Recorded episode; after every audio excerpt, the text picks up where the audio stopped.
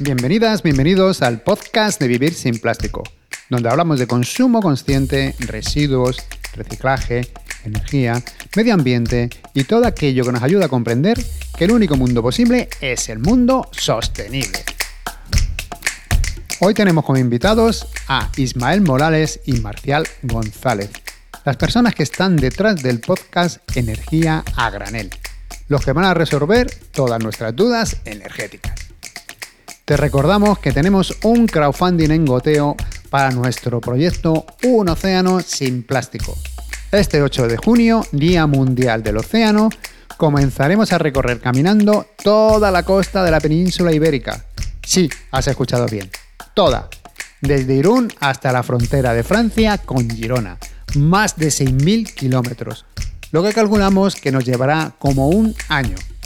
Lo haremos con el propósito de reivindicar la necesidad de proteger nuestros océanos y dar a conocer su biodiversidad y belleza. Durante el camino daremos charlas en coles y centros públicos, organizaremos limpiezas de playa y entrevistaremos a científicas y activistas que estén trabajando por la conservación de nuestros mares y océanos. Si nos puedes echar una mano, te estaremos muy agradecidos. Te dejamos el enlace a la campaña de goteo en las notas del programa. Bueno, ahora sí, vamos a escuchar a Ismael y a Marcial.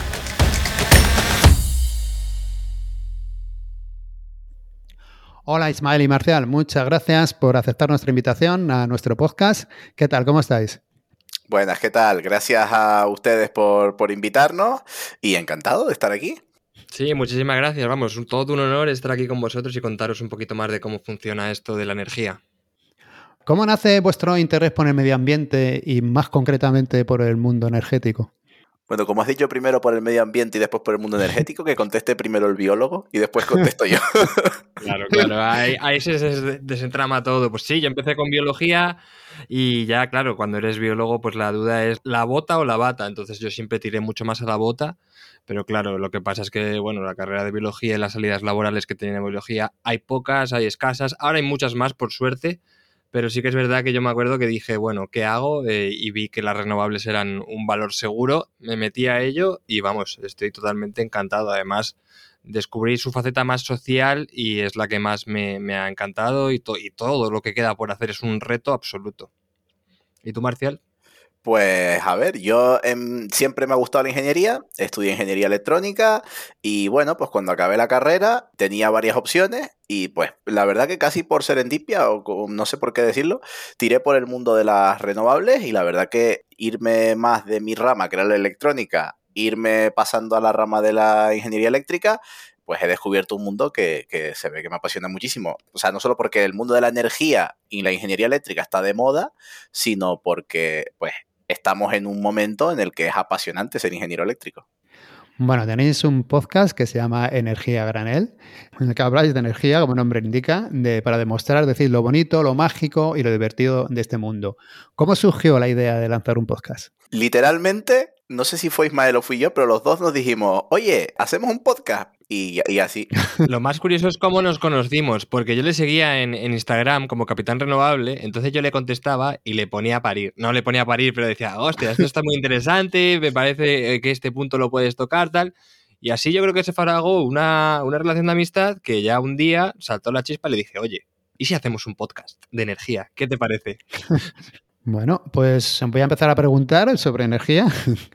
Una encuesta del Eurobarómetro decía que el 79% de los españoles se aseguraba haber tomado personalmente alguna acción contra el cambio climático. Luego les preguntaban si habían cambiado a una compañía eléctrica que ofreciera un mayor porcentaje de energías renovables y solo un 4 respondieron que sí. Yo siempre digo lo mismo, una, me parece a mí una de las opciones más fáciles que está una llamada de teléfono cambiar de, compañía. ¿En ¿Qué nos tenemos que fijar si decidimos cambiar la compañía e irnos a una que utilice más energía renovable? Bueno, ya de por sí, o sea, ya esto es un tema polémico porque ya de por sí una comercializadora eléctrica que ofrezca energía 100% renovable no significa que la energía se está generando pues del molino eólico o de la placa solar a tu casa. Es un modelo económico que se hace mediante lo que se llaman bonos verdes y pues eso es lo que permite que se simule que tú estás consumiendo energía 100% renovable.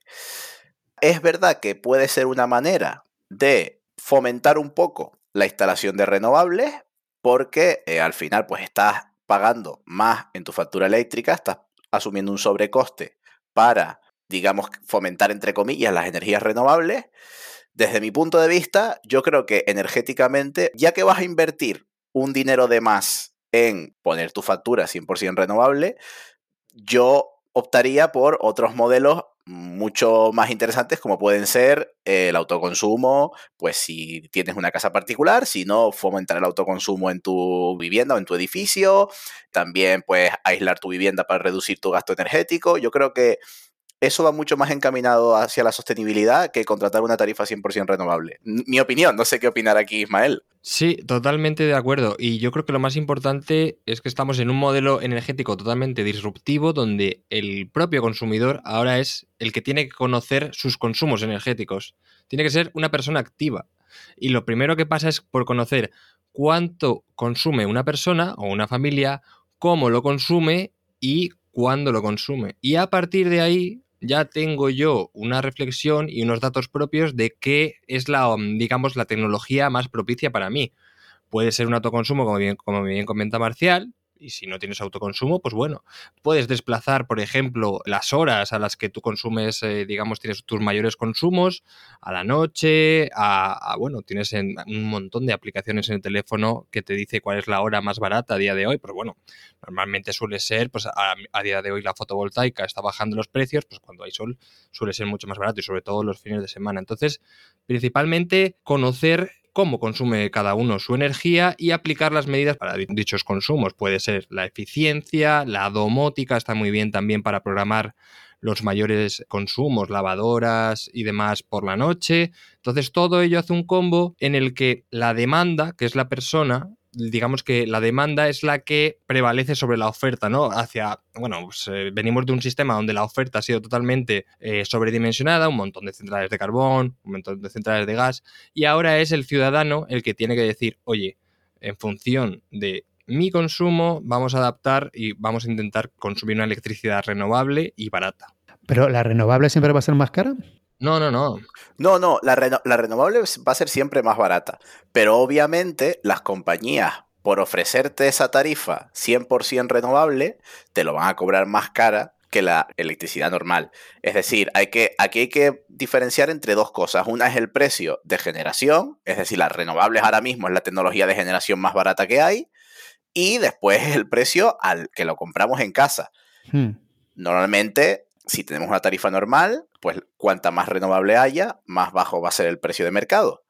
Pero claro, concretamente las tarifas que comentabas tú, Fernando, pues esas compañías que te ofrecen garantizarte el que tu energía proviene 100% de generación renovable, esas tarifas van a ofrecerte un precio más caro. ¿Por qué? Porque te están gestionando estos certificados verdes de, de la energía. Y aunque esa, bueno, yo no, hay energías, digamos, eléctricas o comercializadoras de energía que te compren también más por la energía renovable. Aquí vamos a hacer, vamos a hacer una diferencia en lo que es el sistema eléctrico, ¿vale? El sistema eléctrico, por ley, se divide en generación, transporte, distribución y comercialización. Hmm. Aunque una empresa pueda tener subempresas en cada una de estas cuatro partes, esas subempresas están separadas. Es decir, aunque nosotros veamos, por ejemplo, Iberdrola Generación, Iberdrola Distribución e Iberdrola Comercialización, porque el transporte es monopolio único de Red Eléctrica de España. Iberdrola Generación, Iberdrola Distribución e Iberdrola Comercialización son tres empresas completamente diferenciadas. No se deberían de hablar entre ellas, no debería de haber trato preferente entre ellas, digo, debería. Entonces, ¿qué pasa? Que, vale, puede ser que Iberdrola tenga un parque de generación renovable muy grande, pero en principio no debería de cerrar tratos favorables con comercialización. Pueden cerrar tratos, efectivamente. Por ejemplo, se, ve mucho con las nucleares. Para asegurarse la producción nuclear, las empresas generadoras que tienen centrales nucleares se compran a sí mismas la energía que generan los nucleares para no tener que parar. Bueno, esto es algo un poco que estoy contando complejo. ¿Por qué te estoy contando todo este rollo? Porque básicamente lo que hemos dicho de la manera que hay de asegurarte la energía 100% renovable es gestionando estos certificados de origen. Estas garantías de origen se llama, es el nombre técnico que tienen. Y la gestión de esas garantías es lo que hace que la comercializadora, que es una empresa diferente a la que te lo genera. Pero con el mismo nombre. Claro, sí, efectivamente. Digamos, te cobre un sobrecoste por la gestión de esas garantías de origen renovable. Pero insistimos que la forma más barata de generar energía a día de hoy es mediante energías renovables. Lo que pasa es que, bueno, pues que en toda esta cadena de, tal llegamos a ese tipo de facturas que también tienen su miga. Yo en principio, en cuanto a las facturas, más allá de que sea energía renovable o no, ya les digo, yo les recomiendo siempre que conozcan su factura eléctrica, que sepan qué tienen contratados, que identifiquen si están en mercado libre o en mercado regulado y que busquen la opción económica que más les beneficie.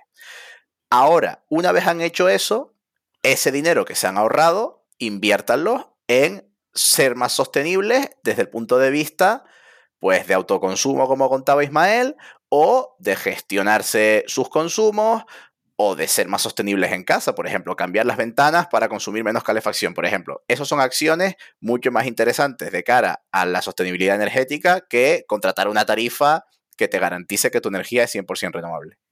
Vale, pues muchas gracias por aclarármelo, que yo pensaba que no era así. Una duda me sale a mí con esto. El año pasado la Unión Europea etiquetó la energía nuclear y el gas como energías verdes. Si yo, por ejemplo, que tengo contratada energía verde, puede ser que, ya sé que no es directamente la que viene a mi casa, sino, pero vamos, la que subcontrata a esta empresa que venga de nuclear. Eh, no, o sea, la taxonomía europea se refiere principalmente a un reglamento que existe, que es el 852, que se aprobó, y es taxonomía verde de las nuevas inversiones en centrales.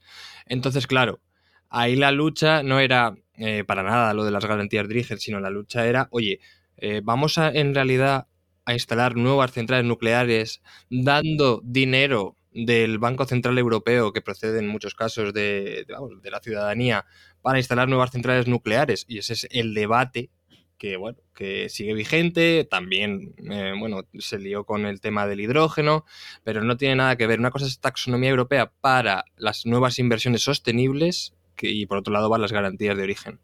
Vale.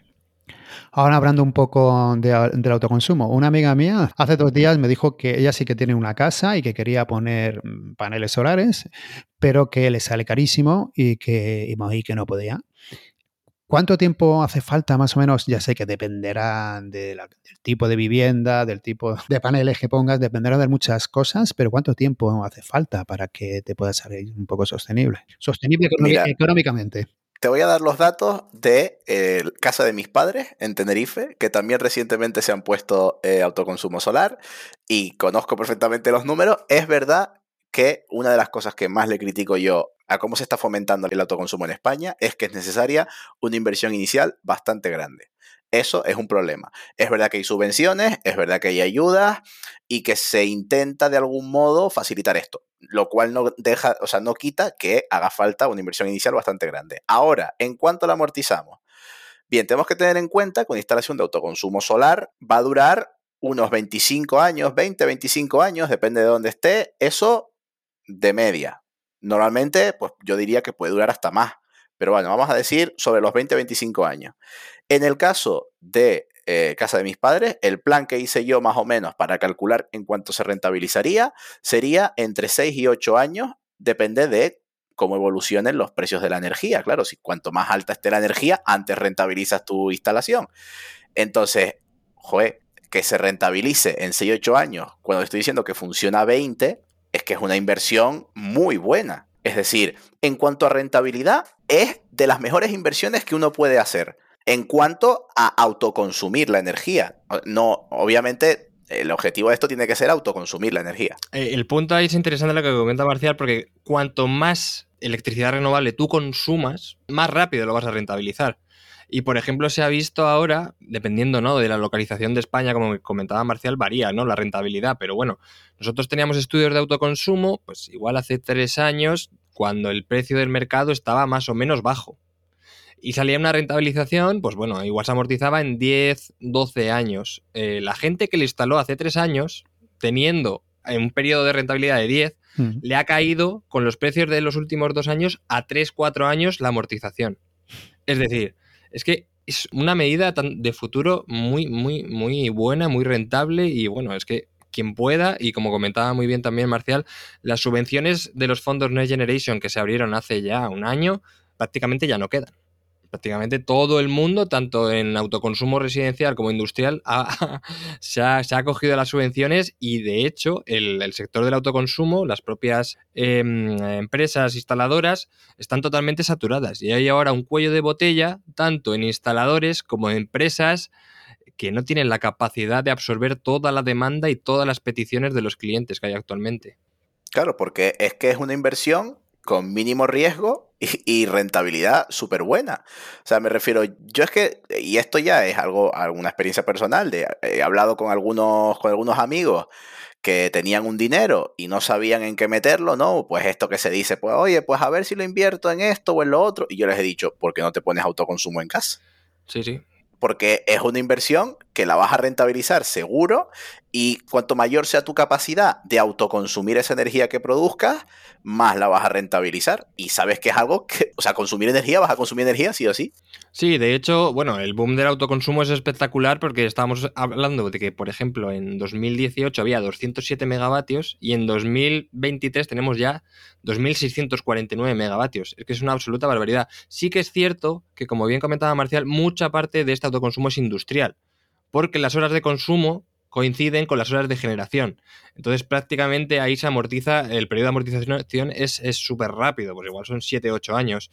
Entonces, claro, una vez se desarrollen las baterías o una vez se desarrollen los vehículos eléctricos, si por ejemplo eh, estoy en mi fin de semana y no tengo un consumo muy elevado de que en casa, la electricidad que se está generando con la placa va a ir a parar a mi vehículo eléctrico. Y esto tiene infinidad de nuevas aplicaciones como pueden ser las marquesinas de los parkings en centros comerciales. Es decir, hay un, montón de tecnologías y de métodos para expandir el autoconsumo. Yo no sé cómo está ahora el, digamos, la legislación. ¿Tú puedes vender si tienes energía sobrante o eso no se puede? Sí, o sea, se, se permite vender los excedentes a red tienes que hacer un trámite que en mi, caso, ya te digo, por experiencia propia, no duró más de tres meses y se comunica a tu comercializadora y empiezas a verter los excedentes a red. Te los van a comprar a un precio inferior al de mercado. porque Porque la lógica de todo esto, ¿vale? La filosofía del autoconsumo es justamente eso, autoconsumir la energía. Por eso hay que dimensionar las instalaciones que pongamos de acuerdo a nuestras necesidades energéticas cuanto más energía abierta a red, es verdad que me la van a compensar, pero me la van a compensar a un precio muy bajito. A mí lo que me interesa es autoconsumir al máximo mi energía. Y de hecho, si tú viertes más capacidad de la que consumes, ese es el límite en el que ya no te compensan. Es decir, no puedes verter más de la que consumes de la red. Claro, en ningún caso te van a pagar. Siempre tu límite inferior va a ser cero en tu término de energía en la factura. Mm. Es decir, cuando tú hayas vertido a la red más energía en euros de la que hayas consumido, en tu término de energía de la factura va a aparecer 0 euros, pero aún así vas a tener que pagar por el término fijo, por el término de potencia y bueno, pues lo que corresponda. Entonces, por eso es interesante también dimensionarse la, la, instalación con un poquito de cabeza. Yo he visto muchos amigos que me han pasado ideas que tenían de autoconsumo en sus casas con una barbaridad de placas y les he dicho, pero vamos a ver, ¿tú cuánta energía consumes para tener todas estas placas? O sea, tú eres incapaz de consumir todo lo que van a producir estas placas. Entonces, acaba saliendo más barato. Pero bueno, digamos que el punto óptimo de todo esto es autoconsumir la mayor cantidad de energía que produce. Vale. Y en el caso de las comunidades eh, de vecinos, por ejemplo, que ahora hay muchas que están instalando también los paneles solares, eh, lo que he escuchado, bueno, yo imagino que será más complicado poner a todos los vecinos de acuerdo, mm, pero luego tardan como seis meses a un año hasta que empiezan a poder utilizarlas, porque le ponen muchos problemas, por lo visto, las, las compañías eléctricas. Sí, sí, sí, justo hoy me lo estaba mirando porque es algo bastante abusivo, porque, claro, tienes que legalizar una instalación que tienes que poner de acuerdo a cuatro o cinco vecinos y esos vecinos tienen que poner un coeficiente de consumo respecto a la energía que se genera, ¿no? Vale, hasta ahí todo bien. Te la instalan, la pagas y en una semana tienes toda la instalación hecha prácticamente. ¿Qué pasa? Es una ruleta rusa totalmente. Dependiendo de la zona donde estés, te va a tocar una distribuidora o otra. Y todas pertenecen a las grandes. Bueno, distribuidora de, como comentaba, Iberdrola, Endesa. Entonces, la tramitación del acceso y conexión a la red, hay veces en que se retrasan 5 o 6 meses y de hecho, hace ya, creo que fue hace 3-4 meses, el gobierno, digamos que implementó un régimen sancionador a las distribuidoras si no daban una respuesta a los dos meses. Y aún así, vamos, le siguen estorbando y siguen totalmente paralizados. Ya te digo, 5 o 6 meses y ahí es la CNMC, en este caso, que es la que tiene que poner un poco el pie en pared y decir, oye, si no complementas esto y si no tú pones al servicio del ciudadano la energía que, ya deberías empezarse a generar electricidad, tienes que sancionar y bueno, eso es algo que ahora mismo es la gran traba que hay para el autoconsumo, tanto individual como el colectivo en muchos casos. Sí, yo solo por aportar aquí el experto Isma, que se conoce toda la normativa al dedillo, eh, yo sí que aclararía que eh, las comunidades energéticas y el autoconsumo compartido a día de hoy es uno de los puntos en los que España está más atrasado con respecto a donde, a donde debería estar. O sea, si yo tuviera que suspender energéticamente a España en, algunos puntos, sin duda la implantación de comunidades energéticas sería, sería uno de ellos.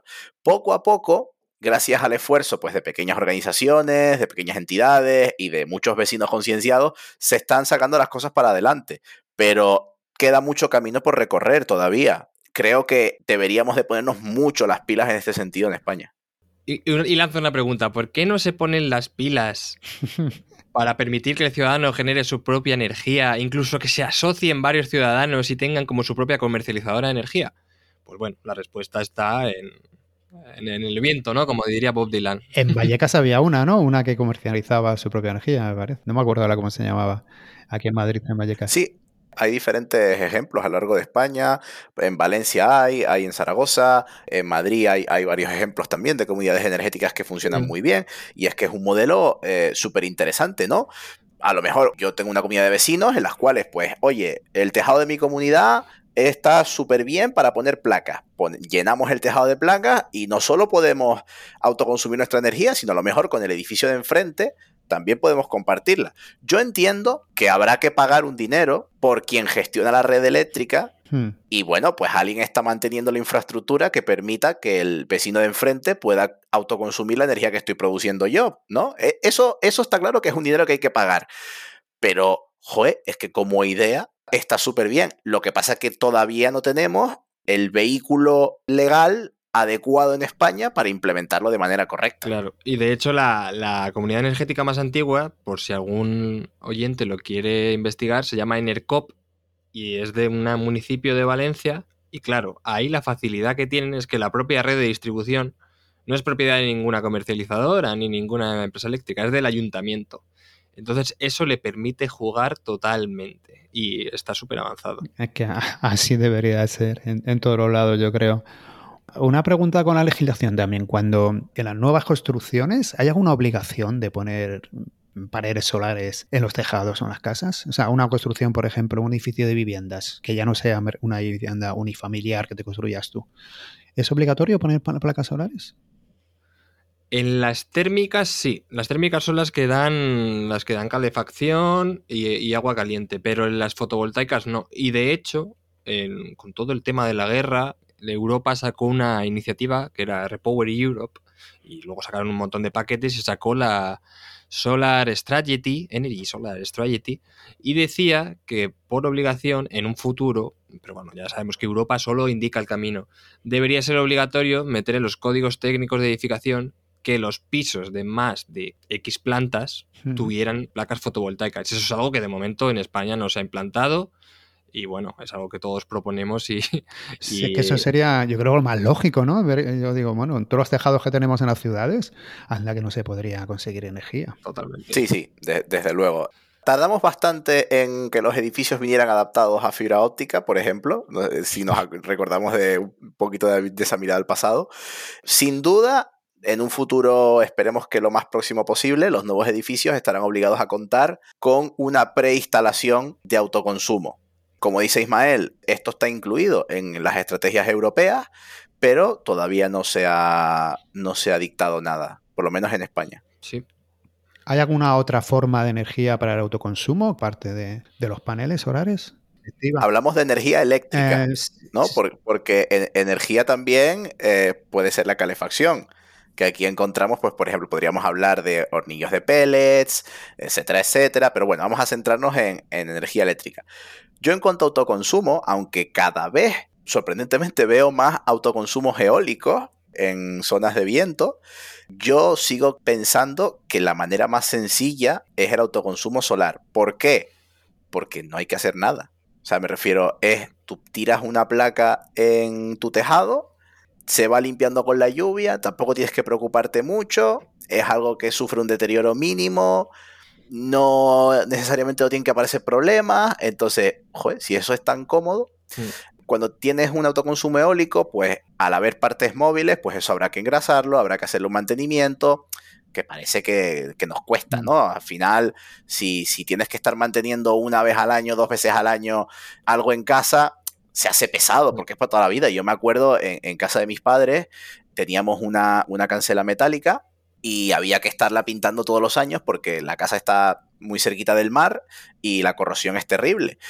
Y al final nos cansamos y cambiamos el material a un material que no se corroyera. Pero eso, por eso digo que el autoconsumo solar es que es súper cómodo. Sí, sí, o sea, proyectos de autoconsumo eólico hay, pero son totalmente testimoniales. Y hay uno, el, el más famoso es View del Aire, que está por la zona de Barcelona y no sé la, potencia que tiene, pero bueno, la inversión que les supuso a los vecinos construir un aerogenerador, pues eh, llegó casi a 800.000 euros por, aerogenerador. No, no, me acuerdo cuántos megavatios era, pero es que es una inversión, aparte de todo el mantenimiento, que la eólica, digo, la fotovoltaica no la tiene. Es que es la fotovoltaica, la instalas y te olvidas. Hablando antes, Marcial, que has hablado de, de pellets en las estufas. Ahora en Londres, hace unas semanas leí que están prohibiendo las estufas de leña, las nuevas construcciones y también en las reformas, porque dicen que contaminan mucho. Eh, parece que quemar leña es una cosa como muy natural y muy sostenible, por así decirlo, pero no es así. Hombre, quemar per se no es algo que, que parezca muy sostenible de ningún lado. Y es que deberíamos de empezar un camino que va a costar, pero que hay que recorrerlo, que es la electrificación de las calefacciones. Sobre todo cuanto más al sur de Europa estemos, es decir, cuanto más agradables sean los inviernos, mejor. Porque en Madrid, por ejemplo, muchísimas personas se podrían pasar a calefacciones electrificadas. Estoy hablando básicamente de la aerotermia, la famosa palabra aerotermia, que es la bomba de calor, mm. que es la manera más eficiente pues, de calentarnos. O sea, y es que lo podríamos implementar perfectamente en el sur de Europa. Yo ahora mismo estoy viviendo en, en Suecia y claro, aquí las temperaturas son un poquito más bajas que las de Madrid. Bueno, esta semana no tanto, pero, pero eh, de, normal sí. Y aquí tienen otros modelos de calefacciones, justamente porque es muy ineficiente una calefacción de combustión en cada casa. Aquí hay lo que se llaman calefacciones de distrito, que son grandes plantas que reparten calor a las viviendas que están colindantes o, o incluso a, grandes partes de las ciudades. Esto es otro concepto diferente, eh, se podría explicar aparte, que solo se aplica en sitios donde hace mucho, mucho frío. Pero en el resto de Europa prácticamente ya la calefacción de combustión es que está muy desfasada, ya hay que electrificar todos esos consumos. Sí, y de hecho es que, bueno, por poner un poquito la puntillita ya, eh, es que todos los pellets, nosotros por ejemplo decimos, bueno, em, las calderas de, de, leña o de pellets del norte, pues bueno, está lleno de bosque, todos los rastrojos se pueden aprovechar y es que eso no es así porque la certificación de los pellets no todos pueden quemarse, digamos. Tienen que tener un certificado y hay muchas veces que si tú miras de dónde proceden los pellets, te los encuentras que vienen de bosques de Canadá. Madre mía.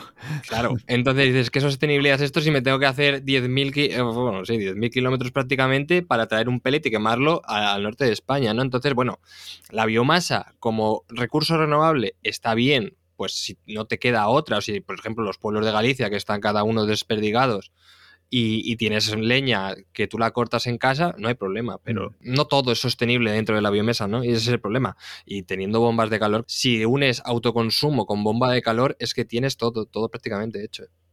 Bueno, ahora pasando un poco más al mundo energético, que parece eh, ya a, más, a mayor escala, por así decirlo, cada día está más complicado, ¿no? Energías que antes parecían que eran malísimas, ahora no son, parece que no son tan malas, y otras que se veían como buenísimas, ahora parece que tienen otra cara. Por ejemplo, la nuclear yo sé que es un tema muy largo y muy discutible, pero hay ya muchos ambientólogos que dicen que la necesitamos. ¿Es necesario la energía nuclear mientras que llegamos a otro tipo de energía o de otras fuentes de energía? La gran pregunta de Twitter Energía. De, hecho, yo no sé si de hecho, yo no sé si Marcial y yo coincidimos, pero bueno, Marcial, venga.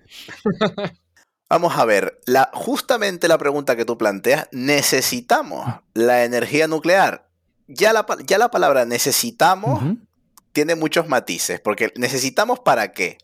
O sea, no, necesitamos ninguna fuente de, energía per se. O sea, la pregunta más bien sería, ¿nos sirve la energía nuclear para nuestros intereses energéticos a día de hoy? Pues bueno, depende, como, como todo. No se moja. Es que claro, esto es un tema que daría para hablar horas y horas y horas, pero voy a intentar condensar un poquito qué es lo que opino yo. Mi opinión rápida es que no tiene sentido construir centrales nucleares nuevas. ¿Por qué?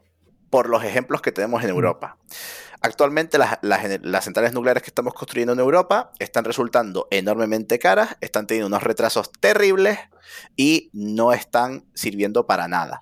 Las que ya tenemos, pues partiendo de la base de que las centrales nucleares, que esto hay que decirlo también, son instalaciones seguras, es decir, no hay mm. peligro de que exploten ni mucho menos, a mí me preocupa más la, rentabilidad económica. Y bueno, pues si ya están abiertas, en el caso de España, muchas ya están rentabilizadas, pues vamos a utilizarlas todo lo que se pueda. Ahora, para no darte mi opinión y, que me digan de todo en Twitter, voy a coger la frase de un catedrático de, de mi departamento, de la Universidad Carlos III, y es que la energía nuclear se irá muriendo sola. Al final, competitivamente, económicamente hablando, no tiene mucho que hacer frente a otras fuentes de energía y se irá muriendo sola. No es necesario matarla antes de tiempo, en mi opinión. Vaya. Sí, no, bueno, o sea, quien la ha matado antes de tiempo con el cierre, el cierre programado que hay de las centrales de 2030 a 2035 han sido las propias empresas. Es decir, Endesa, Natur y Iberdrola tienen sus activos nucleares y no querían seguir apostando. ¿Por qué? Porque ya están pasando la vida útil de diseño, que creo que eran 40 años, y va a aumentar el gasto en mantenimiento, van a aumentar los parones. Entonces, ¿por qué vamos a eh, dedicar nuestro dinero a mantener esas centrales nucleares cuando estamos en una lucha súper competitiva por un nuevo mercado renovable, por un nuevo mercado de almacenamiento, por un nuevo mercado de hidrógeno? Es que no, no, no le ven en la objetividad. Claro, esto siempre se contrapone con Francia. ¿Qué pasa en Francia? ¿Cuál es la particularidad de Francia? Pues que EDF, que es la empresa estatal, es la propietaria de los 57 reactores nucleares. Ahí cualquier pérdida, cualquier aumento de, gasto de mantenimiento, da igual si lo va, lo va a llevar el contribuyente. O sea, es que no hay ningún problema. Ahora mismo ha habido paradas de, creo que eran como 20 centrales que estaban paradas, ya están también muy obsoletas, pero claro, tienen eh, una gran industria nuclear que tiene más poder prácticamente que el gobierno francés. Y entonces ahí es donde radica un poco siempre la comparativa Francia-España. ¿Debe hacer Francia como España como Francia? Perdón. No, es que las empresas no quieren invertir y el Estado no va a invertir en nuevas nucleares. Entonces, mientras las tenemos, pues digamos que la utilicemos, pero no vamos a llevarlas mucho más allá del calendario prefijado, en mi opinión, Marcial. ¿Veis? Pues estáis más o menos de acuerdo, ¿no? Sí, sí, sí. Es que, vamos, es más o menos yo creo que casi que yo más oigo, ¿no? Que lo que está ya abierto, pues dicen, mira, vamos a aprovecharlo mientras que no suponga inversiones y luego ya, pues adiós muy buenas. Y la famosa fusión nuclear, que va a ser la fuente limpia, inagotable que vamos a tener de aquí a nada y se van a olvidar todos los problemas energéticos. Pues mira, la, fusión nuclear, que para los que nos están escuchando que no sepan lo que es la fusión nuclear, las centrales nucleares actuales son centrales nucleares de fisión. Es decir, que cogen los átomos y los rompen, los separan. Esto, pues entre otras cosas, produce pues, material radiactivo, residuos radiactivos, que es todos los problemas de la nuclear y demás. Pues la energía nuclear de fusión lo que hace es unir átomos. Hace justamente la presión contraria. Esto físicamente son cosas que ocurren, por ejemplo, eh, pues dentro del Sol, dentro de las estrellas. La, fuente de energía de las estrellas es, por ejemplo, es esta fusión nuclear. Que lo bueno que tiene es que es limpia, no emite radiación, o sea, tiene muchas cosas muy buenas, pero lo malo que tiene es que no sabemos si es físicamente viable. Es decir, hace poco fue noticia que se había hecho unos avances en la energía nuclear de fusión y prácticamente todo el mundo vendía que en 10 años iban a acabar los problemas energéticos del mundo porque esto estaba hecho ya. Vamos a ver, vamos a fijar un poquito en qué punto está ahora mismo la fusión nuclear. Y es que a día de hoy se está estudiando si la reacción nuclear de fusión es sostenible. Es decir, no sostenible medioambientalmente, sino sostenible físicamente. Es decir, todavía no sabemos si somos capaces de mantener una reacción de fusión nuclear en el tiempo estable que requiera menos energía de la que produce. Es decir, físicamente no está todavía probado que seamos capaces de extraer energía de las reacciones nucleares de fusión. Imagínate si estamos lejos de conseguirlo. O sea, si en algún punto se llega a demostrar esto, que el mayor organismo que lo está investigando es el ITER en Europa, que está investigando esto de la tecnología de fusión, el mayor organismo que lo está investigando ha dicho que en los próximos 10-15 años no esperemos noticias disruptivas, porque se lo están tomando con calma. O sea, hay que hacer las cosas bien en la ciencia. Así que hasta dentro de 10-15 años no sabremos si esto es posible o no. De ahí súmale que es el siguiente paso que sea económicamente rentable. Y de ahí súmale el contexto. que no tenemos que rebasar el 1,5 grados de aquí a 2050, es decir. Efectivamente, de ahí súmale cómo estaremos dentro de 10, 15 años y después lo que tardemos en construirla. Vamos a hacernos una idea de la cantidad de años en el futuro a la que nos estamos yendo. Que tenemos que dar una solución ya a nuestro problema energético y estamos hablando que esto si llega, yo dudo mucho que yo que tengo 29 años llegué a vivir para ver el primer reactor nuclear de fusión en operación, si es que en algún momento existe. Que recordemos que a lo mejor los científicos dentro de unos años nos dicen, oye, esto no es posible hacerlo. O sea, imagínate si estamos atrás todavía en esto. Ya, eso no lo dicen los, los titulares de muchos, de muchos medios que lo venden como es eso, como si no hubiese ya ningún problema a partir de, de la noticia esa que sacaron hace unos meses. Noticia, por cierto, noticia que estaba mal, porque se vendió que se había conseguido obtener más energía de la que se había invertido en la reacción. Y esto es mentira, porque solo contaron una parte de la energía utilizada para realizar el experimento. Si tú cogías toda la energía que se había utilizado para montar el experimento, para iniciarlo, te salían los cálculos al revés, te salía que la, la reacción de fusión había necesitado más energía de la que había producido. O sea que después se confirmó que estaba mal. Así que ya, ya se los digo, o sea que no podemos ni siquiera pensar que en un futuro a medio plazo la energía de fusión va a ser una realidad. Que no lo estoy diciendo yo, que lo están diciendo los propios científicos que investigan en esto. Muy bien. A España siempre se nos ha comparado con Alemania cuando hablamos de energía solar de que aprovechamos muy poco el sol. Últimamente, hace ya bastante años, se ven muchos proyectos solares en España, pero por ejemplo, yo hace unos días leía en los periódicos que hay zonas de Málaga que están arrancando olivos para poner placas solares. O sea, ¿qué estamos haciendo? O no sé si estamos haciendo las cosas bien con energía solar. Si estamos poniendo huertos solares muy grandes o si están siempre en manos de los mismos. ¿Cómo está la situación ahora? Bueno, yo desde mi punto de vista, la verdad es que yo creo que se ha hecho mal por todas las partes. Tanto por el Estado, que no ha planificado y que no la ha visto venir, como por los propios sectores eh, eléctricos y los promotores de renovables, mm. porque van a, machete, como quien dice. Es decir, tú ya llegas a un pueblo y ni preguntas, oye, mm. eh, no conoces a las personas, no, no, no conoces sus sensibilidades, no haces una conjunta, una pregunta, un cuestionario, oye, ¿te parece bien? Bien, pues vamos a hacerlo, pero es que eso no se ha hecho, entonces claro, ¿qué pasa? El Plan Nacional de Energía y Clima, pues eh, digamos que tenemos que instalar prácticamente 20 gigavatios más de fotovoltaica, 20 de eólica, y está en revisión este año y probablemente no salga ninguna ordenación del territorio donde el Estado diga dónde sí y dónde no. Está claro que la red natural no la vamos a tocar. Está claro que va a haber ciertos eh, parques naturales que es imposible tocar. Y, por ejemplo, a mí cuando me dicen que Madrid no tiene ni un molino y están todos en Galicia, pues obviamente Madrid no tiene ningún molino porque toda la sierra de Madrid está protegida y es parque natural. Entonces, claro, eh, se han adelantado a ese problema. Pero más allá de eso, y es totalmente mentira, porque dicen, no, es que Galicia, eh, Castilla-La Mancha, por ejemplo, que yo soy, va a ser un polígono energético de Madrid y de Barcelona. Teniendo claro que son los mayores consumos y que Madrid lo está haciendo muy mal y Barcelona también lo ha hecho muy mal en la instalación de renovables, hay muchos factores de corrección y hay muchas medidas que se pueden tomar y que se están barajando. ¿Qué pasa? Que los promotores van con prisa, ellos tienen una cartera de proyectos que quieren implantar cuanto antes, han presionado al gobierno en cierta manera para relajar las eh, declaraciones de impacto ambiental y el gobierno en muchos casos ha cedido y en otros ha aumentado los recursos humanos y los recursos técnicos de evaluadores de impacto ambiental. Claro, yo me he escuchado algún discurso de las eh, renovables, sí, pero no así. Y dices, pero ¿cómo así? ¿Pero qué es lo que propones, no?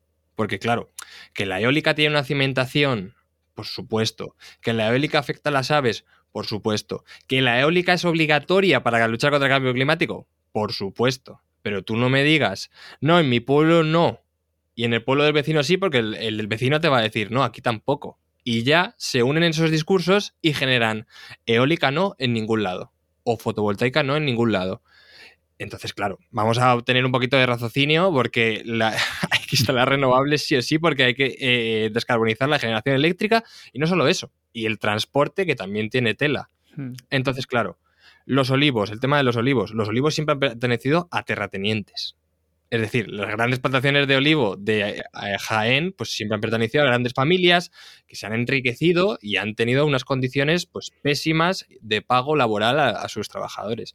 ¿Que ahora esas mismas familias han decidido instalar renovables? Pues oye, es legítimo. Porque además, joder, que a mí me diga, ¿el olivo? ¿Qué hay debajo del olivo? ¿Qué biodiversidad hay debajo del olivo? Si se ha cargado todo el paisaje de Andalucía si tú me pones placas para que esas familias puedan vivir, y hay muchos métodos, porque también si varios vecinos se ponen de acuerdo y tienen tierras pequeñas, tienen propiedades pequeñas, pueden unirlo y que pongan ahí el parque solar y ya se distribuye entre tres familias diferentes. No tiene por qué ser el terrateniente y el cacique de turno que va a aumentar la brecha de desigualdad, ¿no? Entonces, hay muchísimas medidas. Rebajar la factura de las personas que viven cerca. Eh, digamos, fomentar un fondo de renovables en el pueblo para tema de turismo rural, para tema de educación, mejorar sistemas públicos. Es decir, hay un montón de opciones pero sí que es verdad que vamos a, por primero, los promotores tienen que llegar y hablar con el ciudadano y el vecino, y el vecino tiene que conocer y saber que es obligatorio. Y es que cuando es obligatorio instalar renovables, es que es obligatorio porque dicen, no, es que eh, España supone un, ni un 5% de todas las emisiones mundiales, que lo haga China. Pues China ya lo está haciendo. Y China lo está haciendo de manera totalmente descontrolada. Es decir, estamos siendo pioneros en este punto de, digamos, de sensibilización social. Pero claro, si esto va a frenar un poco las renovables en la instalación, pues, pues, que la frene, pero vamos a hacerlo bien. Entonces, bueno, ese es mi punto de vista. Claro que sí, Mael, bravo. Yo, te aplaudo, yo te aplaudo. Tenemos la idea de, que quitar olivos para poner paneles solares es una aberración, pero a lo mejor habría que plantearse un poquito que los monocultivos mm. intensivos que tenemos en España, pues a lo mejor tampoco son tan sostenibles como pensamos. Entonces, bueno, ahí hay un tema que ya dejé que lo planteara el, el biólogo. Por mi parte, en cuanto al impacto sobre el medio ambiente de la, energía, es verdad que deberíamos de tener una legislación de evaluaciones de impacto ambiental que sea eficaz para que la gente pueda confiar en ella. Yo entiendo que un pueblo, cuando vienen a instalar tantos placas solares como aerogeneradores cerca de, de su pueblo, tenga miedo debido al desconocimiento. Porque obviamente van a generar un impacto en su medio más cercano. Pero a mí me gustaría que tuviéramos una legislación, o sea, y que fuéramos capaces de confiar verdaderamente en que si se hacen esas obras, primero, es para el bien de todos y segundo, se van a hacer en el marco de unas restricciones de seguridad muy altas para que el impacto sobre el medio social sea mínimo. Y eso es muy importante. Claro, obviamente no se va a negar que hay proyectos concretos energéticos que no son interesantes desde el punto de vista medioambiental y deberíamos de alzar la voz contra esos proyectos concretos. Es decir, parafraseando lo que dijo Pedro Fresco en nuestro último capítulo del podcast, no hay que decir renovable sí, pero no así, sino hay que decir este proyecto no. hay que señalar los proyectos concretos. No decir como norma general, renovables no, mm. sino señalar y decir, este proyecto está mal por esto, por esto y por esto. ¿Se puede hacer sin ningún tipo de problema? Claro que sí, pero en general tenemos que arrimar un poquito más el hombro en la transición energética. Eh, hace unos días entrevisté a Andrés Kiriva y, en su libro, en su último libro, dice que no solamente necesitamos cambiar la energía, sino también todo el entramado económico, político y social que la sostiene. ¿Veis posible vosotros ese cambio? Hombre, ya estamos empezando. Este tema que está muy de moda, ¿no? la llamada democratización de la energía, empieza desde una manera tan sencilla como ponerte autoconsumo en casa. Es una locura pensar que hace 10 años no éramos dueños de nuestra energía y hoy en día podemos empezar a ser dueños de nuestra energía. Esto va a seguir caminando y, sigue caminando hacia las comunidades energéticas, los autoconsumos compartidos, el ser capaces nosotros de tener más peso en la red. No somos conscientes de lo importante que es dar el paso de consumidores a lo que se llama prosumidores, que son productores y consumidores de energía. Eso, en cuanto al empoderamiento energético, es una bomba completa. De ahí, pues habrá que crecer y quizás en España pues cueste más democratizar ciertos sectores energéticos o digamos atar un poquito más en corto las libertades empresariales de las empresas. Yo no estoy en contra de que las empresas ganen dinero, vamos a ver, solo faltaría. Yo entiendo que si una empresa opera en algún lado, su fin principal y su fin último es ganar dinero. Nadie le niega a una empresa que haga eso. Ahora, hay que poner unos límites para que el beneficio no solo sea de la empresa, sino para también compartir un poquito de ese beneficio. Llegar al punto de nacionalizar y de que todo sea público, yo lo veo un poco más difícil. No estoy diciendo qué es lo que me gustaría o lo que no me gustaría, pero eh, sí que digo que ya estamos empezando a democratizar la energía. Es un proceso que puede ser interesante, que evolucione rápidamente en los próximos años desde el punto de vista de, lo que digo, de los prosumidores y de limitar a las empresas para que actúen dentro de un marco que a todos nos interese. Totalmente, totalmente de acuerdo. Y como decías, las empresas están para ganar dinero, porque tienen que dar rentabilidad a sus inversores. ¿Que es mucho poco? Sí, pero ¿sabes quién tiene la potestad y el control sobre las grandes empresas? El Estado. El Estado tiene que impartir justicia, que para eso es eh, el poder legislativo que emana del pueblo. ¿Está pasando en muchos casos? No. ¿Podría pasar? Pues depende de lo que votemos nosotros, pero sí que es verdad que si tú te miras las propuestas de diferentes partidos políticos, pues hay, no como dice Marcial, que nacionalizar todo, pero bueno, nacionalizar o por lo menos que sea parte de un estado o del municipio una central de bombeo que te permita almacenar energía hidroeléctrica, porque ahora mismo son casi todas de Iberdrola y las controla y las maneja como quiere, pues es algo interesante que se debería implantar. No, bueno, pero vamos a estudiarlo. Y por ejemplo, lo que te comentaba antes, de la red de distribución, que ahora mismo es el, la mm. frontera, como yo le llamo, del autoconsumo, pues bueno, igual no a nivel estatal, pero a nivel regional, municipalizarlas, eh, que se hagan las inversiones en, digitalización de la red, pues son cositas muy interesantes que van a aunarse a lo que comentaba del prosumidor, porque aquí nosotros le llamamos el círculo virtuoso de la energía, que es la independización del consumidor, que es bomba de calor, vehículo eléctrico y autoconsumo. Y es que no necesitas y ya te independizas tú totalmente de las grandes eléctricas. Y eso hay que tenerlo mucho, muy claro. ¿Todo va a ser autoconsumo? No. ¿Necesitamos inversión para descarbonizar el transporte, descarbonizar una gran parte de la generación eléctrica de, de grandes eléctricas? Por supuesto. Pero que ellas hagan lo que quieran y ellas ganen unos beneficios desorbitados y se quejen de un impuesto a las energéticas, eh, pues no. Pero claro, como estamos en proceso electoral y las eléctricas tienen mucho poder mediático, el gobierno no se va a meter en esos barullos, pero sí que es verdad que se pueden hacer muchas cositas para democratizar la energía, sobre todo ponérselo mucho más fácil al ciudadano, con las tecnologías totalmente disponibles. Mira, cuando en mitad de la mayor crisis energética del siglo XXI, que ha sido estos años, las empresas energéticas grandes han tenido beneficios mm. récord, queda patente que no se están haciendo las cosas bien. Y con esto no quiero apuntar a que haya que entrar a nacionalizarlo todo y entrar en el despacho de, ciertas empresas con un piolet a, controlarlo todo. Que, bueno, que a lo mejor a mí hasta me gustaría, pero, pero técnicamente no tiene tanto sentido. Lo que sí que hay que hacer es empezar a atarlas en corto, a limitarles la acción, a decir, vale, tú puedes ganar dinero pero yo tengo que ser el primer beneficiado con que tú ganes dinero. Es decir, tú estás ganando dinero a mi costa, pues vamos a, mm, vamos a, sacar tajada los dos. Sí, de luego hay que hacer algo, pero como dices tú, los récords de beneficios que han tenido no, no son muy lógicos. Otro tema que me gustaría tratar con vosotros, que ya que estamos aquí en Vivir sin Plástico, es sobre la valoración energética, la quema de residuos para producir energía. ¿Por dónde estu eh, ¿Dónde ha dicho que estabas tú ahora? En...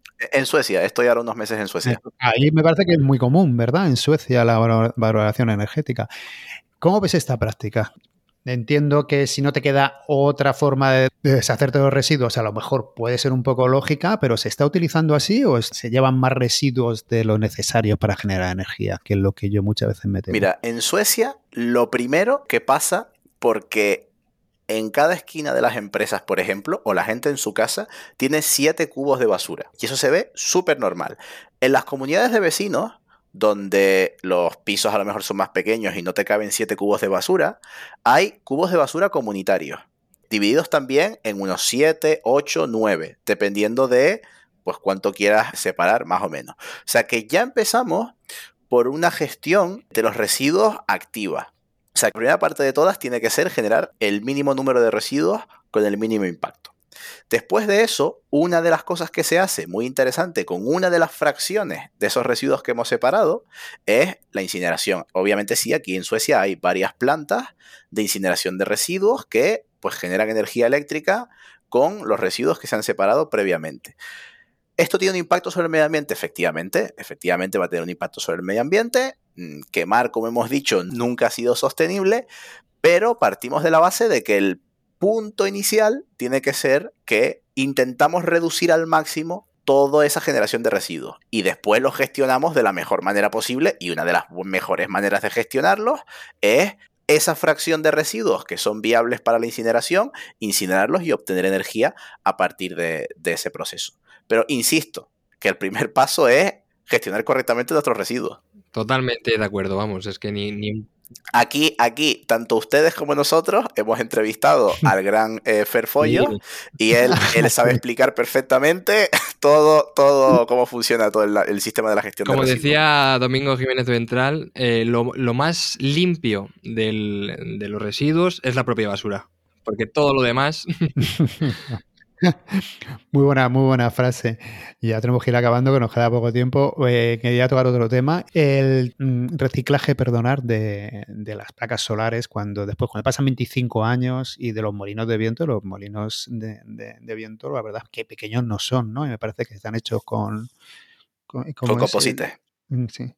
¿Es fácil de reciclar este, estos materiales? No, la realidad actualmente no. Y has dado con uno de los desafíos más grandes que tenemos en esta transición energética y es el tema del reciclaje de los materiales que se están utilizando para las instalaciones renovables. Cada vez vamos avanzando más en el tema composites y tal, como tú comentas que las placas, eh, perdón, las palas de los aerogeneradores se hacen con, con, fibras de vidrio, fibras de carbono y demás, que son materiales digamos, de difícil reciclado, ya eso está cambiando poco a poco y nos hemos dado cuenta de que tenemos que ir cuidando cada vez más todo esto. No lo hemos hecho bien desde el principio, estoy totalmente de acuerdo, pero ya te digo que se está trabajando mucho en eso. Se han visto cómo se han reciclado palas, ahora estamos llegando a un punto crítico de todo esto y yo creo que vamos a ver un salto grave, grande, perdón. ¿Por qué? Porque muchos de los parques que se instalaron al principio, muchos de los parques eólicos que se instalaron al principio, están llegando ahora al final de su vida útil. Entonces vamos a tener que en un periodo corto de tiempo, muchos parques van a tener que ser desguazados, reemplazados, repotenciados, etc. Y vamos a tener que gestionar una gran cantidad de residuos. Ya hay diferentes empresas, diferentes startups, diferentes aproximaciones a este problema. Mm, la industria no es ajena a que esto va a ser un problema en el futuro, entonces ya estamos encontrando algunas soluciones y parece que de cara al futuro mm, podemos solucionar el problema. Aún así, insisto en que creo que el tratamiento de los residuos procedentes de la generación renovable es uno de los desafíos más grandes que tenemos por delante. Sí, o sea, bueno, y por apostillar algo más, pues bueno, al final todas las actividades humanas tienen una huella ambiental, ¿no? Y la economía circular es súper incipiente, es decir, em, se está creando un propio mercado con la economía circular que no lleva ni 10 años. El nivel de innovación y, como muy bien decía, de startups que se están desarrollando para fomentar eh, este tipo de tecnología, bueno, de momento creo que el, panel fotovoltaico se recicla entre un 80 y un 85%. Probablemente lleguemos al 90-95% en unos años y es una barbaridad, porque la cantidad que vamos a tener que instalar es muy abrumadora. Pero es lo que te digo, al final es un propio mercado, se va a generar muchísimo empleo con la economía circular y es algo que hay que fomentar totalmente y que de momento obviamente no vamos a denostar las renovables porque no lo han hecho bien al inicio. Como decía Ferfollos, antes de sacar algo al mercado, pues tienes que eh, poner una tasa de reciclado del 100%. Y eso no se ha hecho en ningún producto. Hmm. Entonces, claro, ni en la vida, claro. Entonces, bueno, al, revés, se sacan los productos al mercado y luego ya buscas cómo, se reciclan una vez que se están trabajando y hay un montón de, directivas europeas que están trabajando en, aumentar ese porcentaje de reciclado de las renovables. Es algo que, va a llegar seguro. En 2030 probablemente el 90-95% se pueda. es más, es más, voy más allá. Yo creo que el desafío no está en cuánto material se puede recuperar o no sino en cuánta energía y qué impacto generamos sobre el medio ambiente recuperando esos materiales. Como dice Ismael, un panel solar ahora mismo prácticamente se recuperan todo. Se recupera todo. Encima, gran parte tienen una parte de, metales eh, preciados y demás, de, tierras raras, que, es muy valioso recuperar y se recuperan. Por lo que yo tengo entendido, eh, no son procesos del todo limpios, es decir, todavía tenemos que mejorar mucho en esos procesos. ¿Qué va a suceder? Seguro. Yo, los, avances que he visto en los últimos años en este sentido son tremendos, sobre todo motivados por, por un interés industrial, como ya comento, y es, las empresas están oliendo que el tratamiento sostenible de los residuos procedentes de las renovables va a ser un negocio en los próximos años. Por eso se está avanzando tanto. Bueno, ya por ir acabando, ¿cómo no lo habéis, me lo habéis dicho más o menos, pero cómo creéis que va a ser el futuro energéticamente hablando? y cómo gustaría que fuese. O sea, si nos transportamos de aquí a 2050, ¿cómo, cómo creéis que va a ser? Lo, sí, lo principal es que el clima más o menos siga estable. Yo con eso me conformo. Entonces, que España no sea un desierto y no tengamos que emigrar todos a las zonas norte y haya aumentado todas las migraciones climáticas y todos los desastres que se prevén, la pérdida de biodiversidad, yo con eso me conformo. Pero bueno, hemos dado unas pistas, ¿no? Pues lo primero, consumidor activo. Consumidor activo que conoce y que sabe que la electricidad es un bien básico y sabe relacionarse con ella.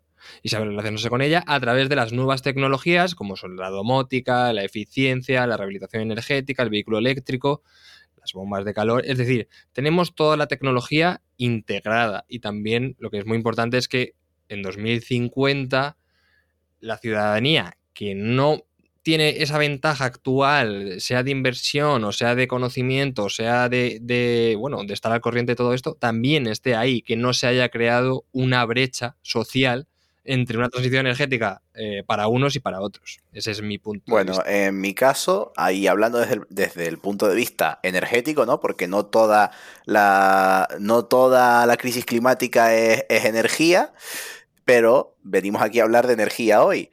Y yo creo que Ismael ha dado un poquito la, base, ¿no? Que yo creo que eh, uno de los pilares centrales de todo esto es el autoconsumo y la electrificación vendría a ser otro pilar central de todo esto. Todos los consumos que tenemos a día de hoy de energía que no son eléctricos, es decir, los vehículos, las calefacciones, etcétera, eh, electrificarlos. Yo creo que esas son las dos vías principales de cara a 2050. Obviamente, seguir instalando eh, energías renovables, Creo que aquí la eólica marina va a tener un papel súper importante, súper importante en los próximos 15, eh, 20 años, sin duda alguna, porque es una energía con unas características muy, muy, muy, muy buenas.